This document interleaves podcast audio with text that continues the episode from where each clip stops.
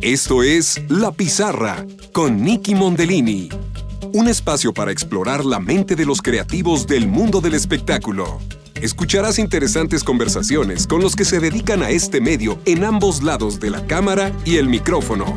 Aquí está tu anfitriona, Nicky Mondellini. Bienvenidos al décimo y último episodio de la primera temporada de La Pizarra. Soy Nicky Mondellini. Ha sido un verdadero placer para mí realizar entrevistas con cada uno de mis invitados, todos ellos con una trayectoria muy interesante.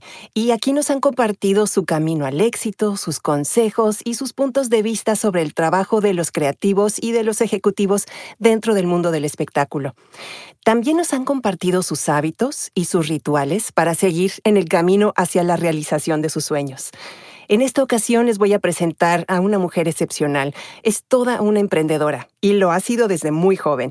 Me refiero a Lisette Díaz quien ha trabajado más de 25 años en los medios de comunicación, escribiendo para televisión y radio, primero en su natal Colombia, y luego continuando su carrera periodística en Houston, donde junto con su esposo, el periodista Pedro Arevalo, fundó el periódico Sucesos y el programa de noticias para radio Sucesos al Mediodía, el cual está al aire cinco días a la semana y lidera con gran éxito en la comunidad latina. Lisette se ha convertido en una apasionada en temas relacionados con el empoderamiento de la mujer, por lo que en el 2012 fundó junto con su esposo la revista Solo Mujeres Magazine, que circula en la ciudad de Houston y también tiene presencia en línea, logrando ser el puente más efectivo entre la creciente comunidad latina de la ciudad y el complejo sistema de vida de los Estados Unidos y tiene artículos relacionados al crecimiento personal y profesional de las mujeres invitándolas a crear sus propias empresas y organizaciones. Lisette ha sido la creadora de eventos como el tributo a la mujer hispana para celebrar el Día Internacional de la Mujer, la Expo Health and Fitness, Expo Mujer Internacional en Business Convention, Festival de Navidad y Show de Caballos de Paso Fino, así como 12 eventos de networking empresariales anuales y el Club de la Cocina, con más de 3.000 socias. Ha sido tan cercano su trabajo con la mujer latina que hace tres años decidió crear la Fundación Latin We, a través de la cual otorga becas para mujeres latinas mayores de 30 años, cuyo primer idioma es el español, para apoyarlas en sus deseos de seguirse educando y brindarle una mejor calidad de vida tanto para ellas como para sus familias. Gracias a su gran compromiso con la comunidad, Lisette ha recibido un gran número de reconocimientos, tanto locales como estatales, entre ellos Estrella de Texas por parte de HWNT, Women of Distinction por TAMAC y Empresaria del Año de la Cámara de Empresarios Latinos, entre otros. Actualmente es la chairman de la Organización de Empresarios Latinos PBP, Professional Business Partnership. Lisette es egresada también del exigente programa de negocios 10,000 Small Businesses de Goldman Sachs y del Business Institute de la Cámara de Comercio Hispana de Houston. Además es la autora del libro Felizmente Cuarentona. Es conferencista y se ha convertido en una figura pública que inspira con su historia a mujeres como ella, fieles, creyentes en Dios, a la familia y a la sociedad. Bienvenida, Lisette. Muchísimas gracias por conectarte conmigo el día de hoy. Niki, muchísimas gracias a ti. Es un placer eh, estar compartiendo tu décimo episodio, eh, ser parte de esta primera temporada que estoy segura va a ser todo un éxito. Muchísimas gracias. Este, ojalá que así sea y que, sea todo muy bien recibido porque se ha creado ahora sí que con, con mucho cariño, con mucha pasión eh, por todo lo relacionado con el medio del espectáculo y todos los que contribuimos de alguna manera para hacerlo bien y hacerlo de corazón y, también ayudar a los que están empezando eh, para que lo hagan con el pie derecho y se enteren bien de, de, todo lo que existe ahí, de todos los recursos, ¿no? Y dentro de eso quisiera yo que, que tú nos platicaras un poquito tu historia, porque tú empezaste muy joven en Colombia, ¿no es así? Así es. Eh, yo nací en Barranquilla, Colombia, en, la costa caribe, pero mis padres eh, eran de pueblos más pequeños, entonces tuve como una infancia en la que me moví en muchos pueblos, no exactamente en Barranquilla, a donde llegué a estudiar comunicación. Eh, en una época muy violenta en Colombia, donde estudiar periodismo era casi un, era una sentencia de muerte. Estamos hablando en el 86, 87, en plena guerra con el narcotráfico. Pero siempre me apasionó la comunicación, me encantó me encantaba el hecho de poder comunicarme y poder hablar y, expresarme a través de la palabra y de la palabra escrita y de la palabra hablada. Eh, entonces decidí estudiar comunicación social, terminé muy joven el, el, high school que le dirían aquí o la preparatoria como le dirían en México, terminé a los 16 años y de inmediato entré a la universidad, comencé a estudiar periodismo y a los 17 años tuve mi primera eh, oportunidad en medios de comunicación, entonces comencé como practicante en un noticiero de radio para la cadena Caracol, que es una cadena muy importante en Colombia de radio. Y desde entonces, pues, esto ha sido, esto ha sido lo que he hecho. Voy a cumplir 50 años y, es lo que he hecho desde los 17. No los aparentas, deja decirte. Te ves, te ves fenomenal. Gracias, Nikki. Bueno, pues Lizeth, realmente es, es, muy interesante cuando alguien tiene ese gusto y sabe su camino, ¿no? Y, tuviste la suerte de, de, saberlo desde muy joven. Y pues realmente has seguido con pasos muy firmes dentro de eso, dentro de la comunicación social, ¿no? Y tal es el caso que, que pues inauguraste tu revista de Solo para Mujeres o Solo Mujeres eh, y ofreces recursos para la gente de la comunidad latina. ¿Cuáles fueron en ese sentido tus retos, eh, de los que tuviste eh, que sobreponerte a esos retos y lo que te llevó a fundar esta revista? Bueno, mira, realmente eh, ha sido un camino muy largo. en Colombia yo trabajé como periodista para varios medios. Trabajé para la prensa escrita, trabajé en el Heraldo, trabajé para la radio, trabajé en televisión, hice relaciones públicas para algunas compañías, pero siempre fue como en medio de mi contexto, es decir, algo que tú conocías, la gente que conocías, eh, los medios que finalmente terminan siendo tu, familia. Eh, cuando tú trabajas en ciudades, por ejemplo, como yo que trabajaba en Barranquilla, pues los colegas, eh, la ciudad no es, no es tan grande como no, para no conocer a todo el mundo. Y cuando tú trabajas en tu país, no te das cuenta de otras cosas que hay a tu alrededor. Estás como especie de en una especie de zona de confort porque al final, debido a que yo comencé a trabajar desde tan joven en los medios de comunicación, yo nunca tuve que hacer una hoja de vida, por ejemplo, para conseguir trabajo, porque ya se fue creando un nombre y con ese nombre la gente simplemente me decía, necesito que trabajes conmigo en esto, en esto, en esto, en proyectos, pero siempre fui muy independiente a pesar de trabajar para medios tan grandes. La historia es completamente diferente cuando tú llegas a los Estados Unidos. Cuando tú llegas aquí, yo soy madre soltera de una hija que hoy tiene 22 años, 23 años, eh, y tengo otra de 13 años.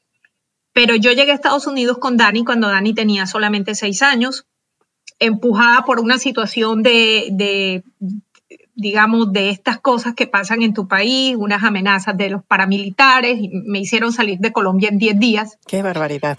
Y yo había venido muchas veces a Estados Unidos en plan de trabajo, en plan de vacaciones, pero realmente no era un país que, en el que yo había pensado que iba a vivir.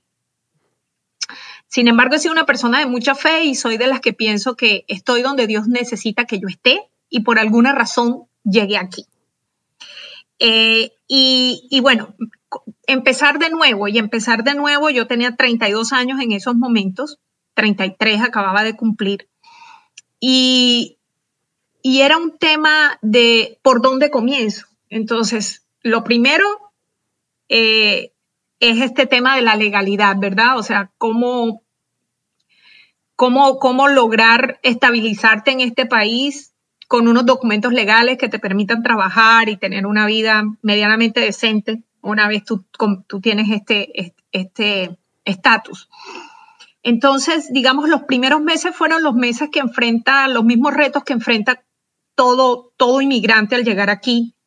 Yo llegué a Orlando porque supuestamente nada más me iba a quedar unos meses, entonces me quedé donde una amiga y estos meses se prolongaron hoy en 17 años.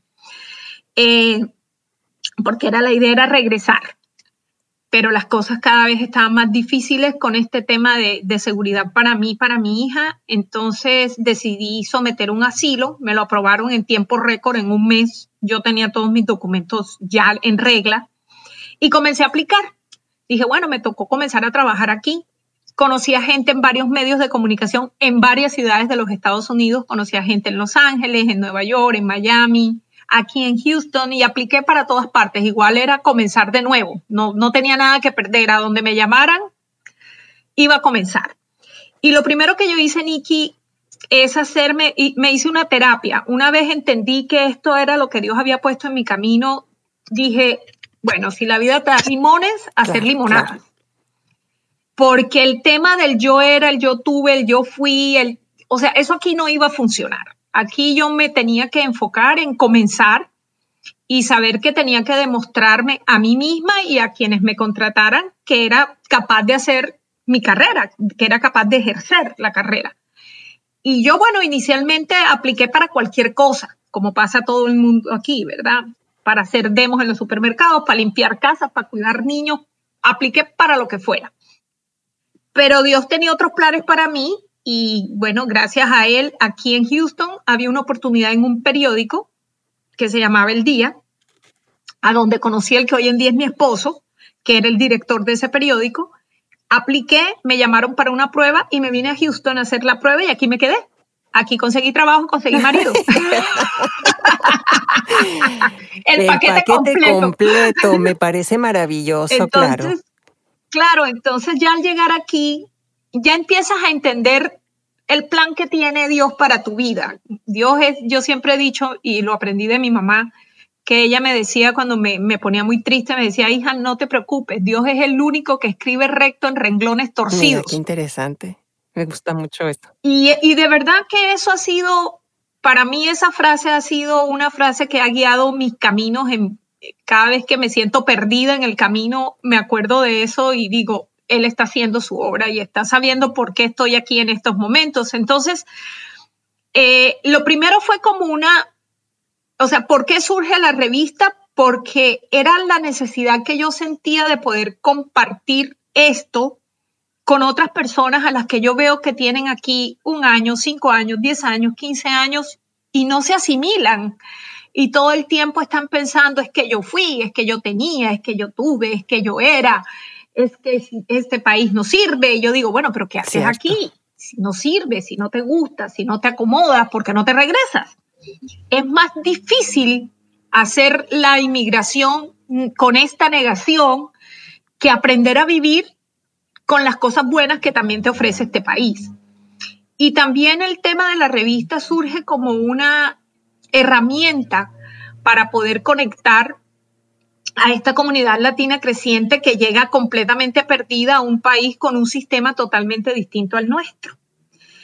Entonces, bueno, comencé a trabajar en ese periódico a conocer la ciudad, a conocer el país, a conocer el sistema, que todo era nuevo para mí, la manera de hablar, este era un periódico dirigido a la comunidad mexicana, yo no tenía ni idea cómo hablaban los mexicanos, cuáles eran las palabras que usaban, cuáles eran sus artistas, su música.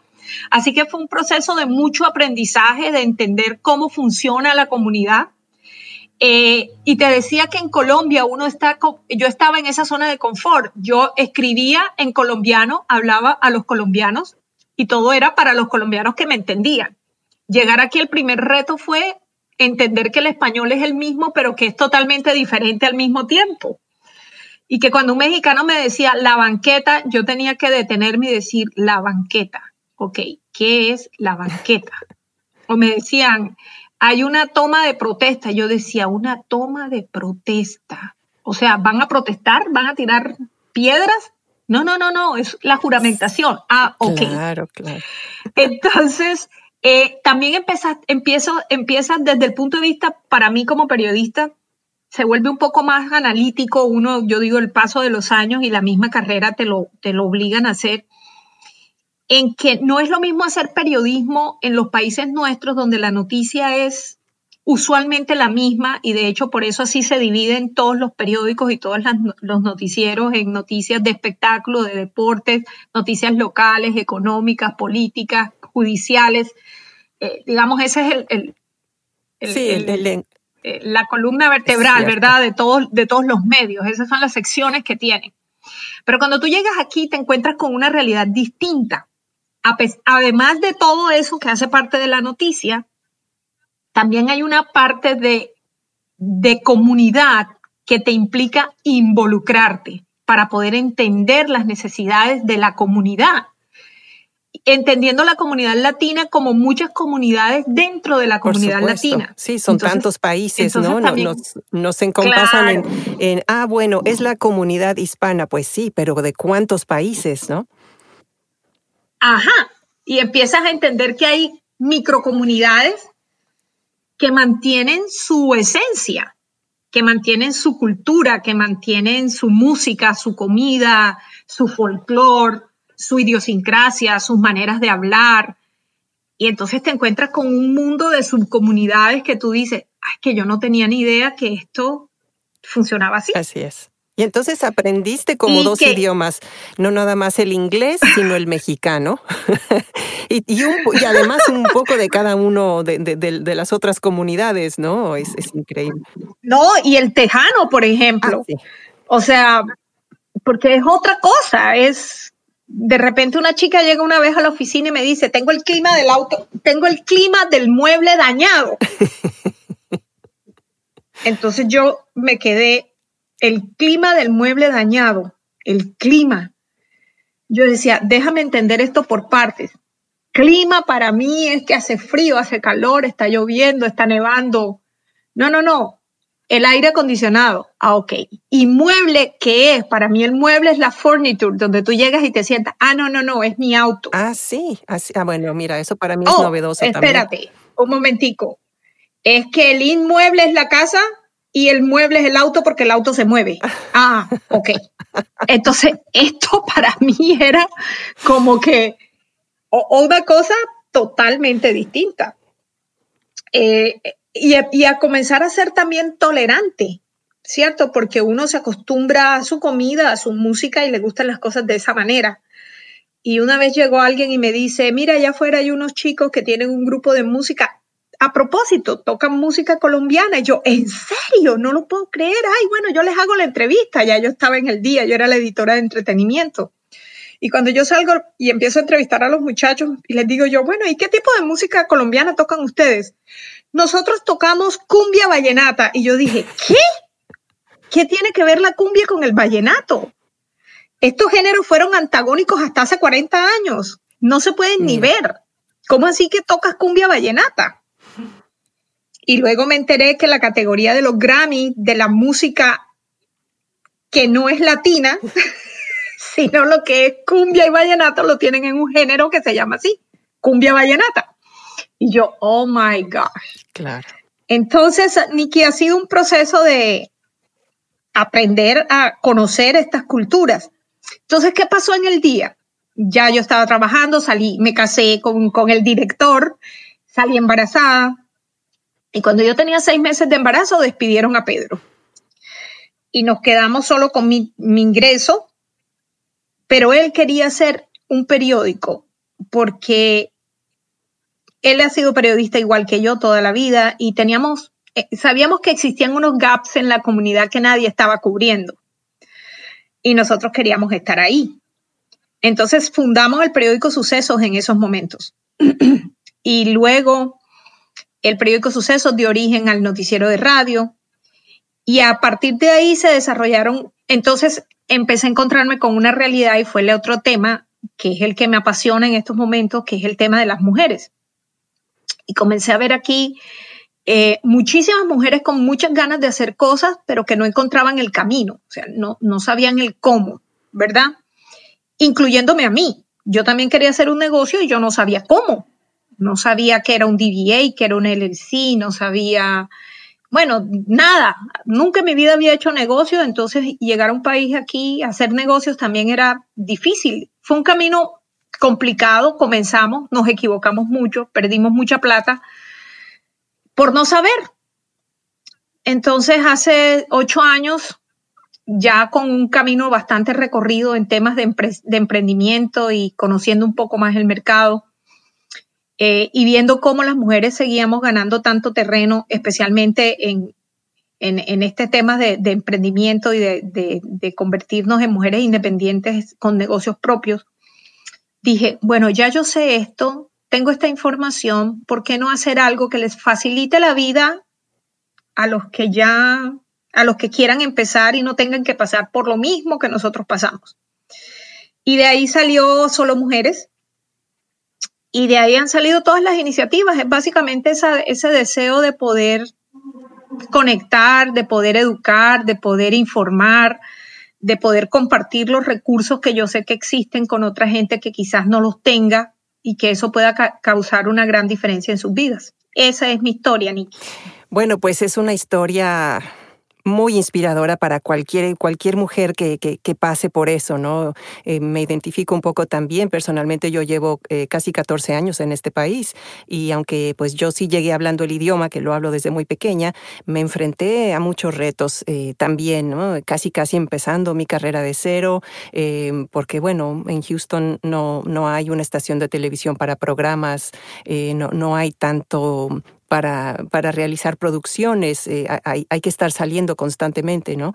Pero em, en ese sentido, a mí me parece que es un recurso muy importante que muchas mujeres deberían de ver, que no están solas, ¿no? Primero que nada, y, yo creo que eso es parte de, lo bonito de, de, esa idea, de todas tus iniciativas, es mostrarle a, la gente, ¿no? Y a las mujeres, ok, quieren empezar algo, primero que nada, pues adecúense, ¿no? Y cambien un poco su punto de vista. Ya lo que hacían en su país, eh, no lo pueden transferir acá, aunque pueden llegar con, con sus hábitos de, de trabajo, eh, con, con, una mente profesional, con una mente puesta en algo, pero pues hay que emplearlo para adecuarse a donde están ahora, ¿no?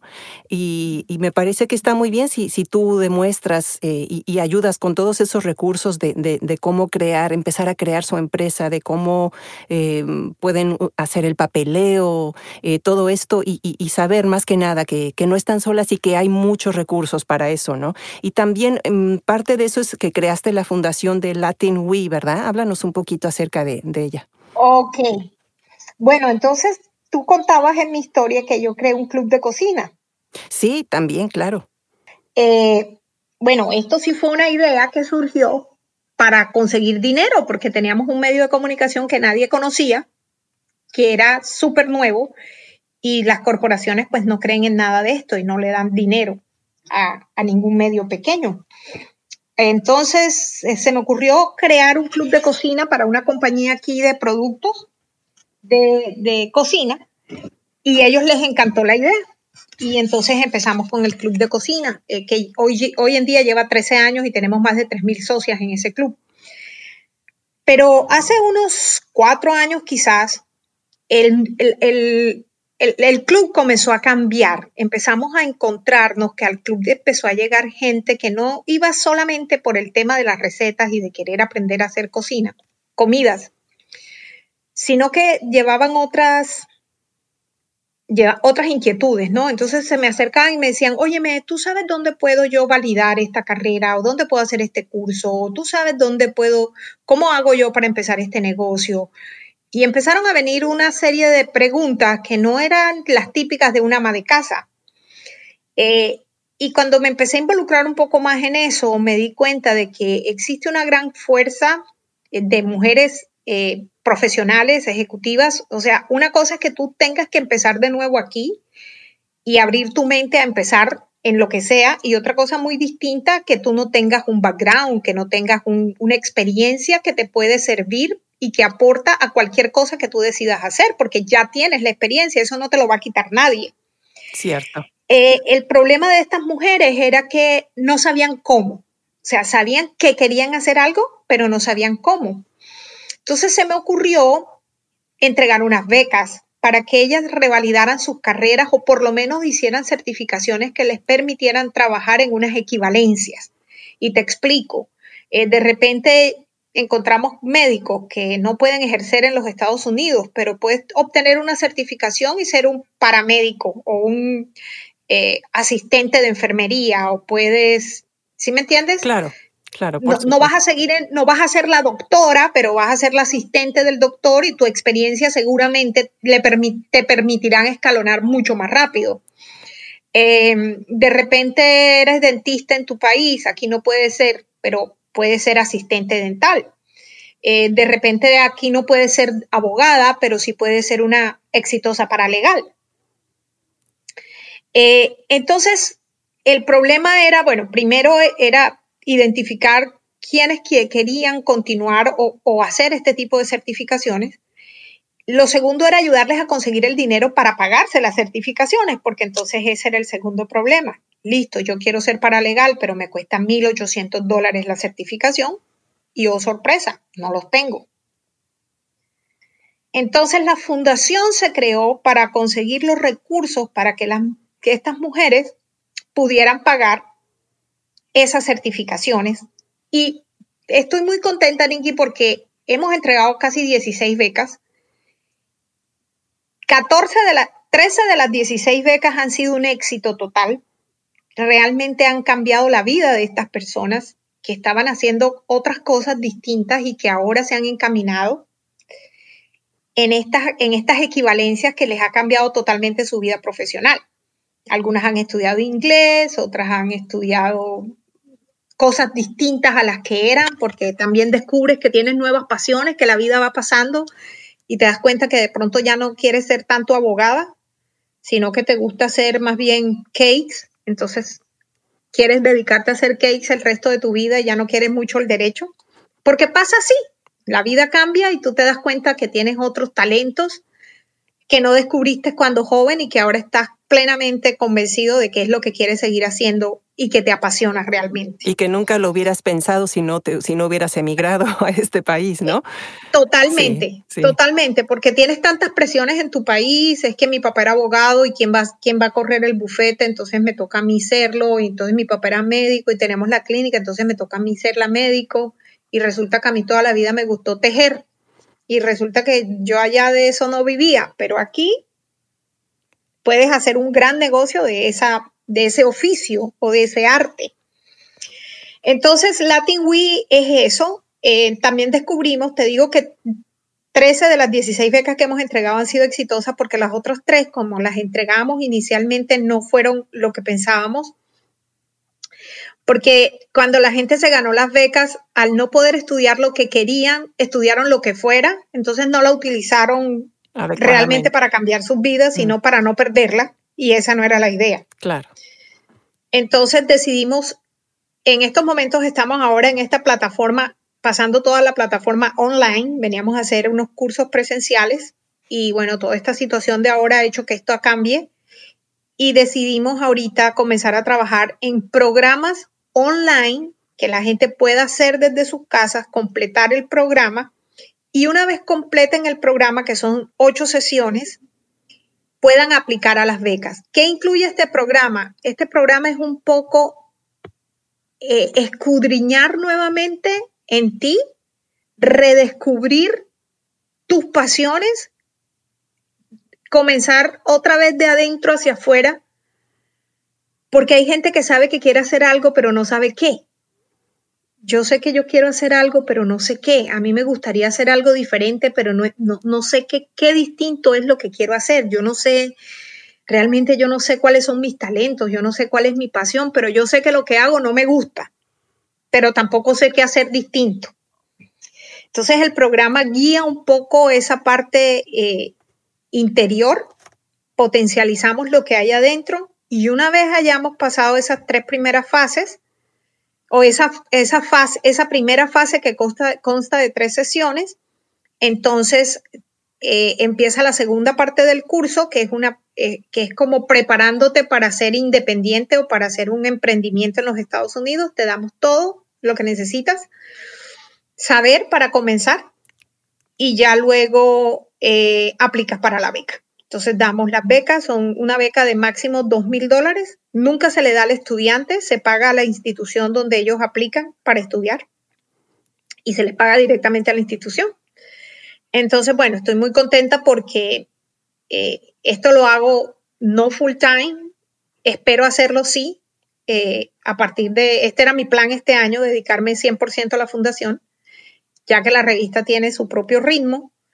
Y mm, bueno, pero no, pero con todos estos cambios que han habido van a ralentizar un poco el, objetivo, pero hacia eso es a lo que apunto, a poder seguir ayudando a más mujeres a través del Latin. Bueno, vamos a una pequeña pausa y volvemos. ¿Cómo se están adaptando los estudios de cine y televisión a la nueva normalidad? Los cambios por los que hemos pasado a nivel mundial nos han forzado a ver las cosas de otra manera y a reinventar los negocios. Los estudios de producción también lo están haciendo. Ahora sí, más que nunca, progresamos cuando nos adaptamos a las circunstancias. Y ahora hay hambre de contenido. Para los actores viene una época muy productiva, pero con ciertas reservas. Aunque se vayan a producir muchas nuevas series y películas, las restricciones están en pie para usar menos personajes y muy pocas locaciones. También se está haciendo una transición a que los actores filmen ciertas escenas desde sus casas. Así que utilizan sus smartphones o una cámara profesional, si es que la tienen, para filmarse y enviar el material a los productores. Y también se están aceptando muchísimo más las audiciones por video en lugar de hacerlas presenciales. Para los escritores, el reto está en incluir la situación de la pandemia en las historias de las series de televisión, películas, las nuevas obras de teatro y hasta en rutinas de stand-up. Los productores y ejecutivos están ávidos de recibir nuevo material para satisfacer al público que ya ha consumido una gran cantidad de series y películas. Ahora hay hambre de nuevo contenido y es una oportunidad de oro para plantear nuevos proyectos. La tecnología nos permite crear un cortometraje de 5 minutos que si es original y llama la atención, se puede volver viral. Es hora de darse a conocer. Pero piensa muy bien cómo quieres ser visto. No tiene que ser perfecto, pero lograrás un mayor impacto si haces algo original. Hay que tomar este momento para poner nuestras ideas en marcha. Demuéstrale a tu representante que eres capaz de hacer mucho más de lo que él o ella pensaba. Es hora de crear nuestras propias oportunidades.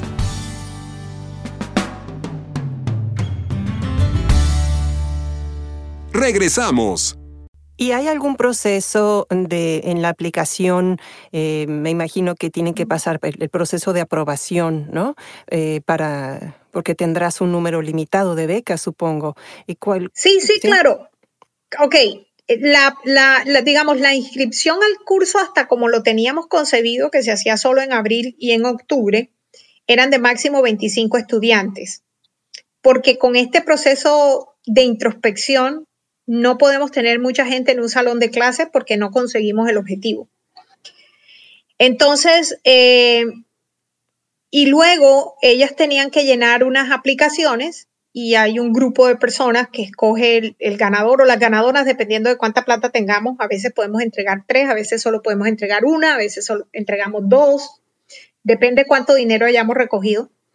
Pero hay una cosa muy interesante, fíjate que muchas de estas mujeres cuando terminan el curso ni siquiera aplican para la beca, porque al final lo que ellas estaban buscando era encontrarse con ellas mismas.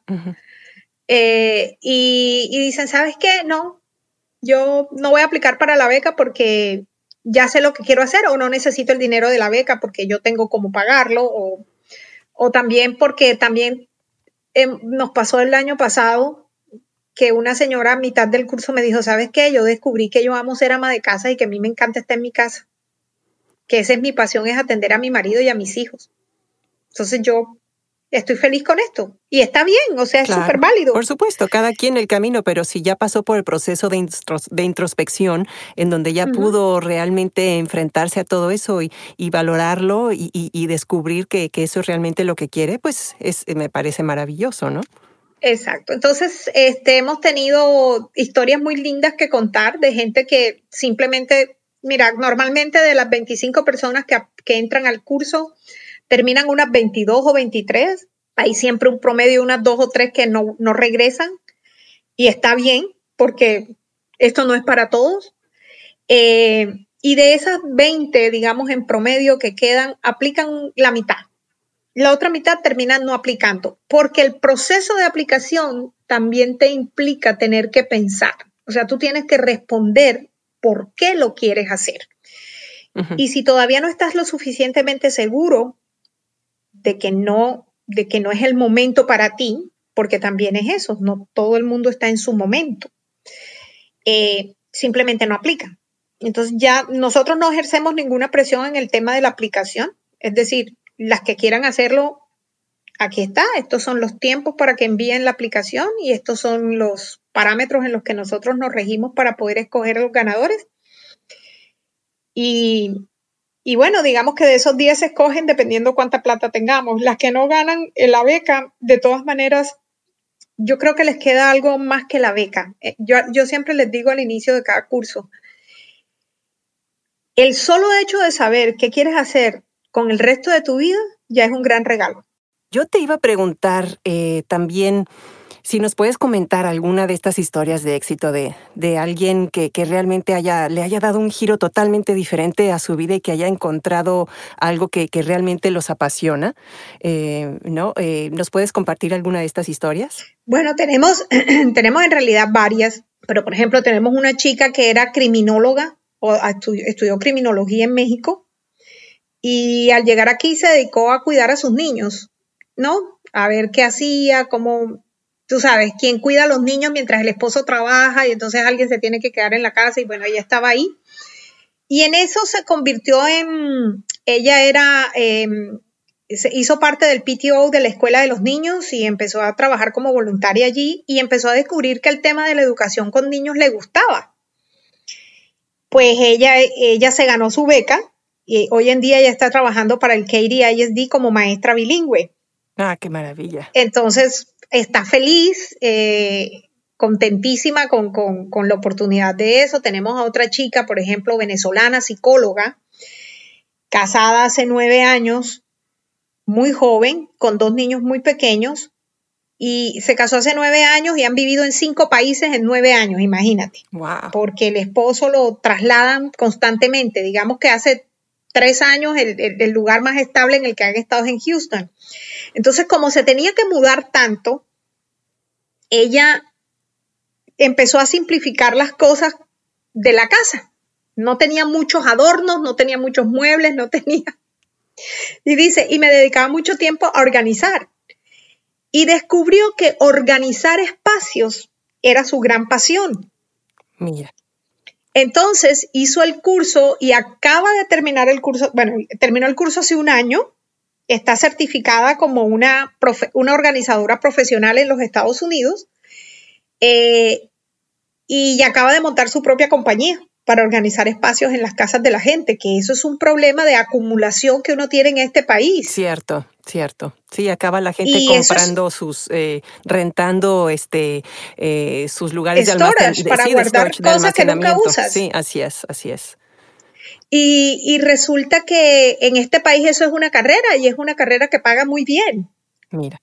Entonces, ella está feliz porque hace lo que le gusta, organizar, le encanta organizar cosas ahora tiene las credenciales para hacerlo de una manera profesional y ganar un dinero extra y está comenzando su negocio. Tenemos a otra chica chilena. Eh, ella es comunicadora, pero trabajó por muchos años. Ella se especializó en el área de relaciones públicas y trabajó para varias petroleras en, en Chile, pero a su esposo, que también trabaja en este sector, lo trasladaron a Houston. Y se vino a Houston con sus dos niños y el tema es que ella comenzó a desarrollar aquí problemas de vitiligo.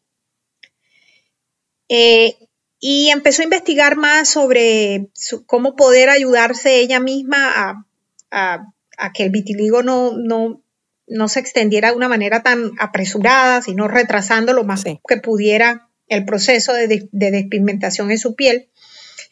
Y en este camino de investigar su enfermedad encontró que la comida tenía un gran ¿Una gran influencia en eso? Digamos, una gran influencia en, el desarrollo o en el retraso de su enfermedad. Mira, qué interesante. E, empezó a hacer el curso con nosotros y la semana pasada publicamos hace dos semanas que ya obtuvo su, e, es una coach de alimentación. Ah, mira. Hizo su curso eh, con Nueva York, eh, en un instituto de Nueva York muy, muy importante. Lo hizo online y hoy es una, es una es una coach certificada en temas de alimentación porque ella quiere enseñar a las mamás a preparar comida saludable para sus niños y enseñarlos a comer desde niños bien. Claro, hay, una, hay un gran número de, enfermedades que pueden evitarse o, o, atenuarse si uno tiene la alimentación correcta, ¿no? Exactamente. Entonces, bueno, te puedo contar historias de las que han estudiado inglés, te puedo... Es de verdad Es muy inspirador, ¿no? este, ya, ya, a mí me parece que estás haciendo una labor fenomenal con eso, ayudando a la gente a, a, tener un segundo aire en sus vidas cuando muchas veces tienen que venir a este país por circunstancias que, que, que los obligaron en, en, sus países, por eh, circunstancias de, de seguridad personal, eh, bueno, en fin, ¿no? Una serie de cosas que, que, a la hora de estar aquí piensan, bueno, pues, ¿no? ¿Y ahora qué? ¿no? Y de sentirse perdidas a, a, a darle un giro y realmente hacer algo que nunca pensaron que pudieran hacer y que empiezan a progresar. Entonces es, un progreso maravilloso, es un progreso que, que, los apasiona y, y se ve en todos los sentidos, ¿no? Así es, exactamente, se ve en todos los sentidos. Entonces, y esto también empezamos a descubrir que el hecho de que las mujeres empezaran a entender un poco eso, su propósito y, a conocerse un poco más y aceptarse a sí mismas, también cambiaba la dinámica de los hogares. Tuvimos el caso de un esposo que un día me llama y me dice, yo te quiero dar las gracias por lo que has hecho por mi esposa, porque ella estaba tan triste durante 15 años, sus ojos eran tan tristes y después de este curso su mirada cambió. Mira qué bonito. Y es una persona totalmente diferente. Y ella no ganó su, no ganó la beca ni nada, pero ella me dice, yo gané más con esto, me gané seguridad en mí misma, eh, confianza, eh, y, estoy feliz de, y, la familia lo, lo, lo, notó y eso fue un cambio muy positivo para las familias, la familia como el núcleo como tal. Sí. Entonces, eh, sí, hay muchas maneras en que el curso ha tocado a la gente, el, el programa ha tocado de diferentes maneras a las personas y, y yo pienso que, es una bonita oportunidad de que la gente pueda compartir sus experiencias, sus miedos abiertamente, sus deficiencias o sus virtudes, que muchas veces ni siquiera saben que las tienen ahí o que esos que tienen ahí sirve para algo o que, o que pueden conectar a alguien. Claro, y sale a flote. Eh, compártenos eh, cuál es el, este, la dirección electrónica para que la gente que está interesada pueda este, eh, investigar un poquito más acerca de Latin We. Es Latin We Found como fundación F-O-U-N-D. .org. Ah, perfecto. latinwefound.org. De todas maneras, lo voy a poner en las notas del programa. Eh, cuéntanos también ahora, tienes otro proyecto eh, donde también ofreces muchos recursos, pero este es en YouTube, ¿no? Es el de Emprendiendo con Pasión. Sí, y bueno, como venía trabajando con tantas mujeres, los hombres empezaron a revelar. Me decían, oye, ¿y tú solo haces cosas para mujeres? ¿Y por qué nunca haces cosas para hombres? Yo dije, bueno, tienes toda la razón. Lo que pasa es que la revista se llama Solo Mujeres y ahí pues ustedes sobran. Este, entonces, todo este tema, Nikki, todo esto que ha pasado, eh, de, como te decía, de aprender dónde están las cosas, dónde son los recursos y todo eso, yo en estos momentos dije, ¿para qué me sirve a mí todo esto? Entonces alguien me dijo, es que tú eres una buena conectora. Yo dije, mm, ok, si yo soy una buena conectora, entonces conectemos y conectamos a través de Emprendiendo con Pasión, que entre otras cosas, el nombre me encanta, porque sin pasión no hay emprendimiento. Totalmente de acuerdo. Y entonces dije, ok, emprendiendo con pasión es esto que nos mueve todos los días, que nos levanta todos los días, aunque las finanzas no estén claras y no veamos que haya dinero en el banco, de todas maneras lo hacemos. Eh, y eso no es fácil, sabiendo que tienes compromisos y que tú estás haciendo lo que a ti te gusta, pero que económicamente no es rentable.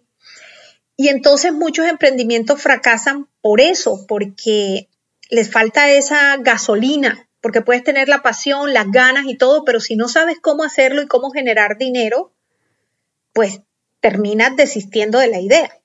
Entonces, emprendiendo con pasión surge también como, un, como una herramienta para contar historias de emprendedores. Usualmente nosotros creemos que las cosas nos pasan solo a nosotros. Es decir, cuando nosotros estamos metidos en un problema o, nuestro negocio está atravesando por algún reto o algún, algún inconveniente, usualmente nosotros tenemos la tentación, especialmente nosotros los latinos, de quedarnos callados y pensar que esto me está pasando solo a mí. Y no abres la boca porque nadie va a enterarse de que no tienes plata, de que no estás funcionando, de que no estás siendo exitoso, ¿no? Tú no vas a compartir eso con nadie. Primero muerta que sencilla, o sea, olvídate. Nadie afuera de la casa va a saber que tú tienes problemas. Y resulta que en este país, si tú no dices que tienes problemas, nadie te ayuda, porque si no pides ayuda, ¿cómo te la voy a dar? Y eso lo he aprendido yo porque eh, era exactamente igual esto de pretender llevar una vida absolutamente perfecta, lo único que perjudica al final es a ti, porque no te dejas ayudar, te cierras a educarte, te cierras a investigar y te cierras a hacer preguntas que pudieran salvar tu vida.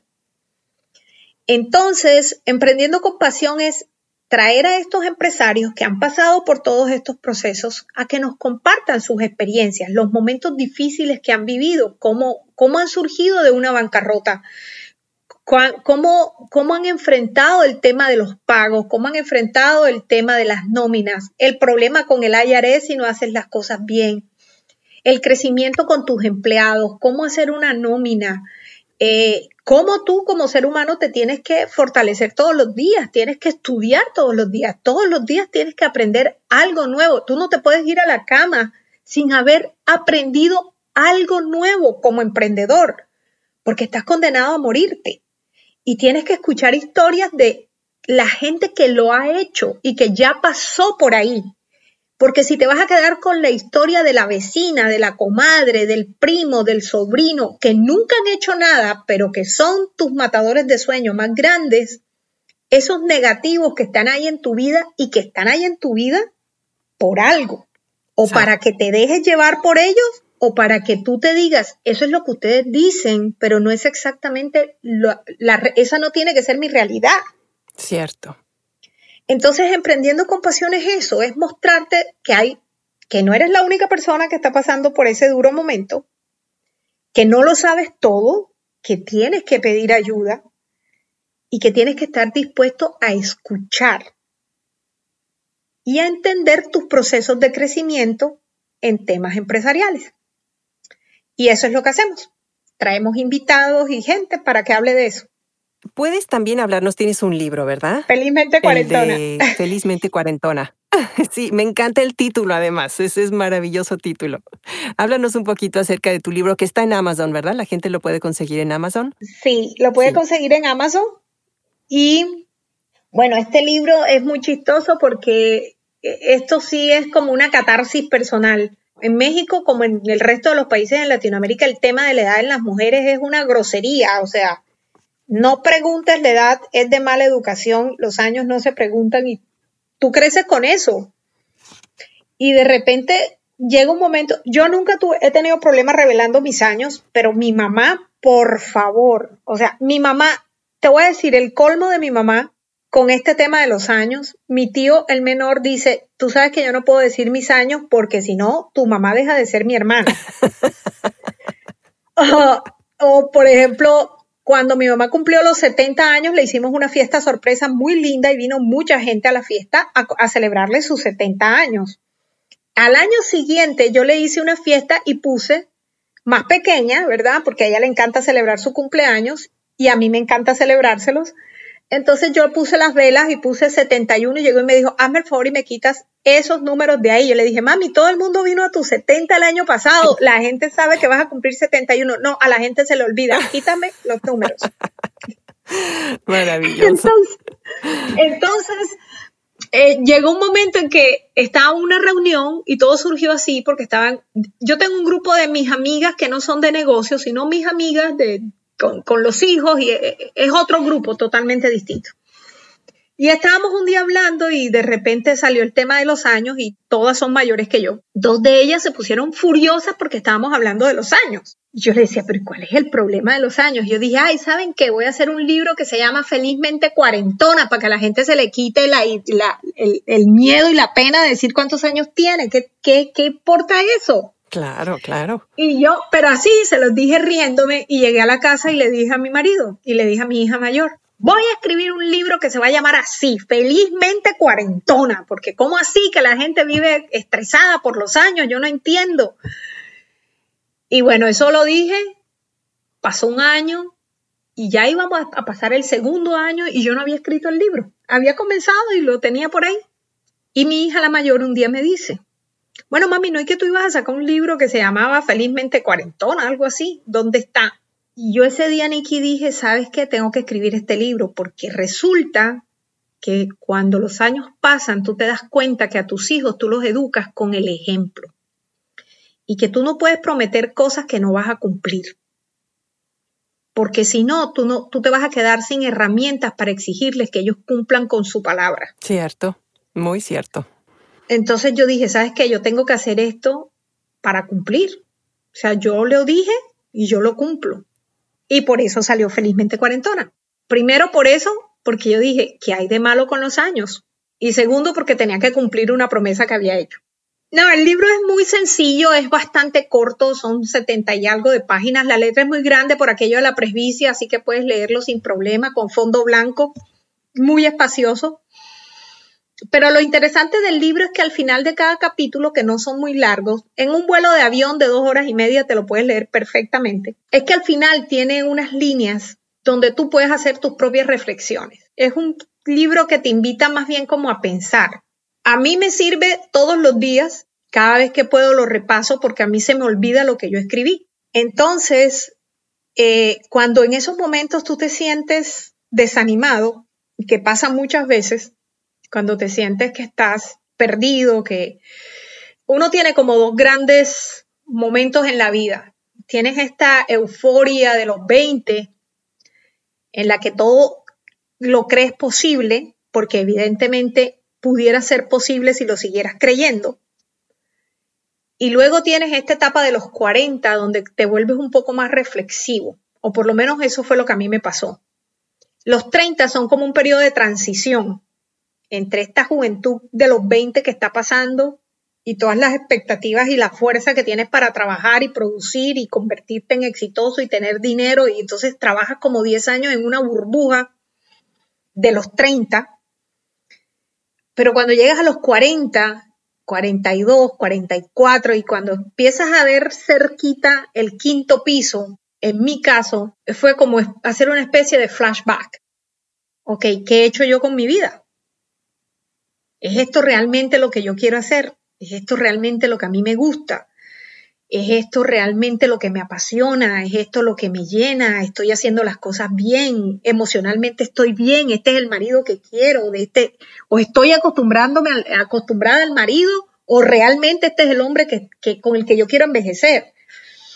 Y en estos momentos, en esta, en esta década tan, de tantas dudas y de tantas cosas que te surgen a nivel profesional, personal, emocional, eh, tener una herramienta como esta te ayuda a disipar muchas de esas cosas. Fíjate que cuando escribí el libro encontré que los grandes logros realizados en el tema, en el caso de las mujeres, las mujeres que han pasado la historia, han hecho sus grandes logros en la década de los 40. Y también encontré que la mayoría de los divorcios se producen en los 40 y tiene una razón muy lógica. Empiezas a experimentar el nido vacío, los hijos crecen, se van, te encuentras con un hombre que no conoces o con el que simplemente te acostumbraste a estar.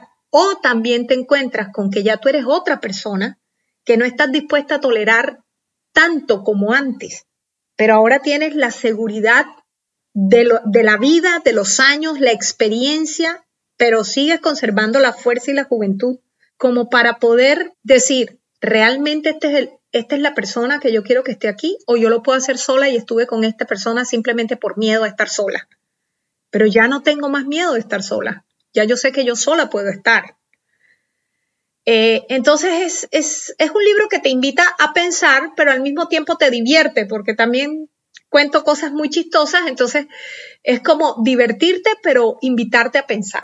Mira, me parece increíble yo creo que eh, eso es algo por lo que todas pasamos en esa época, como dices, ¿no? Ya, ya estás reflexionando, es una etapa en donde pues ya los hijos están grandes y ya toda esa energía que tú les dedicaste a criarlos y todo eso, ya no la necesitas usar para ellos porque ya cada quien está en su camino y entonces eh, es, es importante darte la vuelta y eh, o verte en el espejo y decir, a ver, ahora sí, ¿qué más quieres hacer, no? Eh, ya tienes tú toda esa energía para ti sola, para, ¿no? si quieres compartirla con, con, tu esposo, con tu pareja, eh, ¿a dónde quieres ir, no? Este, ¿Es realmente lo que quieres? O sea, me parece que son reflexiones importantes y, ahora sí entiendo lo que dices, ¿no? Que eh, históricamente las, las mujeres donde han hecho grandes descubrimientos y, lanzamientos de, carreras y, cosas este, ya en, otra manera, sucede en esta época, ¿no? Porque una se siente ya, ya tienes la sabiduría, ya has vivido suficiente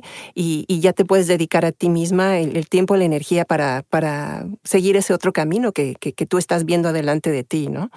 Exactamente, pero que a veces es importante o es necesario que alguien te lo muestre. Cierto. Sí, porque si no, el peligro es, bueno, ok, ya no están los hijos y no, y no cuestionarte qué sigue en tu vida en ese momento. Ese es el peligro. Y sabes que, y sabes que, que es muy triste encontrarte con gente que no se cuestiona, o sea, que ni siquiera se lo preguntan. Yo, yo, le, yo tengo un grupo de amigas así, este es el grupo de amigas que yo te digo, y, y, y yo siempre, yo les digo a ellas, ¿en realidad ustedes creen que ustedes han vivido una vida plena? Sí, me dicen, o es que nunca, o, es que tienen miedo hasta de preguntárselo.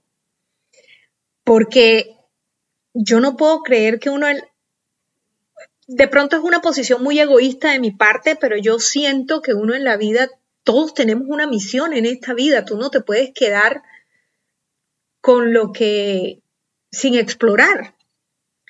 Eh, a mí me, o sea, no sé, pero hay gente que está en su zona de confort y ni siquiera lo, se lo preguntan. Pero pasa, pasa que hay mucha gente que pasa su vida como si no pasara, que no se detienen, que no piensan o que son tan egocéntricos que solo piensan en ellos mismos y no se dan cuenta lo que pueden ayudar o, o también ser parte de, de, un cambio global y cómo puedo ayudar y cómo puedo ser voluntaria, cómo puedo entregar mi energía, mi tiempo, mis conocimientos, mi alegría.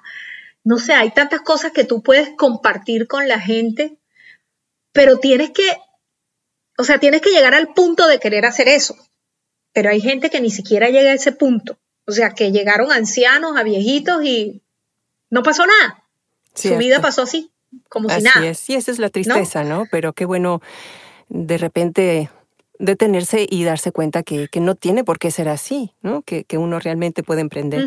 Lisette, qué, qué, impresión, la verdad es que todas, todas tus, eh, todos tus proyectos, todo lo que estás haciendo, el gran servicio que haces a la comunidad hispana y, y en todos los ámbitos en los que te has estado desarrollando, em, me parece que, que todo ese cuestionamiento tuyo eh, sirvió y sirvió de mucho, ¿no? Y, y, se me hace que todavía hay, hay camino para, para nuevos proyectos. ¿Qué sigue ahora para ti, Lisette? Bueno, mira, ahorita realmente ya, como me dicen mis hijas y mi marido, deja de pensar. ya no pienses más. Eh, ahorita yo creo que realmente es como aterrizar todo esto, porque uno le surgen ideas. Yo soy una persona extremadamente inquieta. Yo les digo a ellos que si yo hubiera nacido y crecido en este país, a mí me hubieran diagnosticado con, con ¿cómo es que se llama? Con DDT, ¿cómo se llama? Déficit de atención. Ah, con déficit de atención, me hubieran puesto eh, pastillas desde bebé. Eh, pero yo creo que ya en estos momentos, lo que te decía, o sea, ahorita yo tengo como claro realmente lo que quiero hacer, es definitivamente seguir desarrollando esto de emprendiendo con pasión, convertirlo en una plataforma de, de en una plataforma robusta eh, de recursos para emprendedores generar a través de allí seminarios, webinars, eh, libros eh, enfocados al tema del emprendimiento y que no es una cuestión solo para Estados Unidos, es una plataforma que, que mi idea es poderla extender hacia toda Latinoamérica porque son los mismos retos que, que atraviesa la gente en cualquier parte. Claro. Y apuntalar más la fundación. Entonces, eh, la fundación es algo que me emociona mucho, me alegra mucho porque es la manera tangible en la que yo siento que podemos ayudar de una manera real a la gente. Esto es, emprendiendo con pasión, es más temas de comunicación, que como tú sabes, la comunicación es mucho más subjetiva. Eh, de repente, tú no sabes a quién estás inspirando o impactando con lo que tú estás diciendo, es muy difícil de medirlo Porque de repente a mí me ha pasado que hay gente que me dice, es que yo te escuché a ti en una charla hace como ocho años y ahora yo entiendo, ahora yo entiendo lo que tú querías decir y por eso estoy haciendo esta cosa. Y tú dices, wow, qué chévere, ¿verdad? Simplemente no sabes. O la gente ni siquiera se da cuenta que eso le caló en la cabeza y que está haciendo algo distinto por eso que alguien le dijo, pero que no es consciente de ese momento. En cambio, con la fundación, tú tienes la certeza de que estás allí delante de personas que realmente están buscando un cambio y que tú les tienes las herramientas para ayudarlas a encontrarlo y que es muy o hacer ese exacto y que es muy bello ver la influencia positiva que estás eh, provocando no o que, o que, cada una de, estas personas realmente está logrando en su vida y eso es muy y cómo están inspirando Nikki a sus mira tuvimos un caso que es el caso más conmovedor que yo creo que hemos tenido nosotros en toda la historia de Latin Week de una chica colombiana que comenzó a estudiar inglés ella limpia casas y entonces estaba teniendo problemas porque dos o tres clientes los había perdido porque no se podía comunicar. Y ella empezó a estudiar inglés fue para seguir limpiando sus casas. Y un día el, niño de ella de siete años, de ocho años, llegó de la escuela y la encontró haciendo las tareas y ella no había tenido tiempo de ir a de cocinar porque había llegado de trabajar, se puso a estudiar, tenía que entregar algo en la noche y no hizo comida. Entonces cuando el niño llegó a la escuela le dijo, mami, tengo hambre. Entonces ella le dice, ay, mi amor, la verdad no he tenido tiempo de cocinar, pero déjame y ya me levanto a hacerlo. Y le dice, ¿estás estudiando? Y, ella le dijo, sí, yo estoy estudiando. Y le dijo, no, mami, quédate estudiando. Yo mejor te preparo algo de comida. Ay, divino. Porque, mami, este, yo estoy muy feliz de que tú estés para él. Ella estaba en la universidad. Mira. Y la profesora la llamó a decirle que qué estaba haciendo ella distinto. Entonces ella dijo, no, yo lo único que estoy haciendo es que empecé a estudiar inglés y dice, pues sabe qué, sigue estudiando. Porque usted no sabe la felicidad que ese niño tiene. Él llegó a decirme, mi mamá está estudiando otra vez. Imagínate, le, mm. decía la profesora, I'm so proud of her, eh, le decía la teacher. Wow. Porque mi mamá está estudiando. Qué bonito. Entonces, imagínate tú en tus hijos cómo esas acciones que pudieran ser insignificantes para ti, no solo impacta la vida de tu familia, sino que si tú te pones a mirar a largo plazo, eso es un impacto que, que se genera en la comunidad, porque es un efecto dominó de poder ver que sí podemos hacer cosas distintas. Claro, Qué belleza, qué bonito. E, e, eso, ese es un tema que, que, definitivamente yo creo que eso es a lo que me voy a dedicar. Eso, la revista yo la amo, la, me encanta seguir haciendo ese instrumento de comunicación, pero si tú me preguntas en estos momentos mi energía, hacia dónde se está canalizando, es hacia estos dos proyectos definitivamente.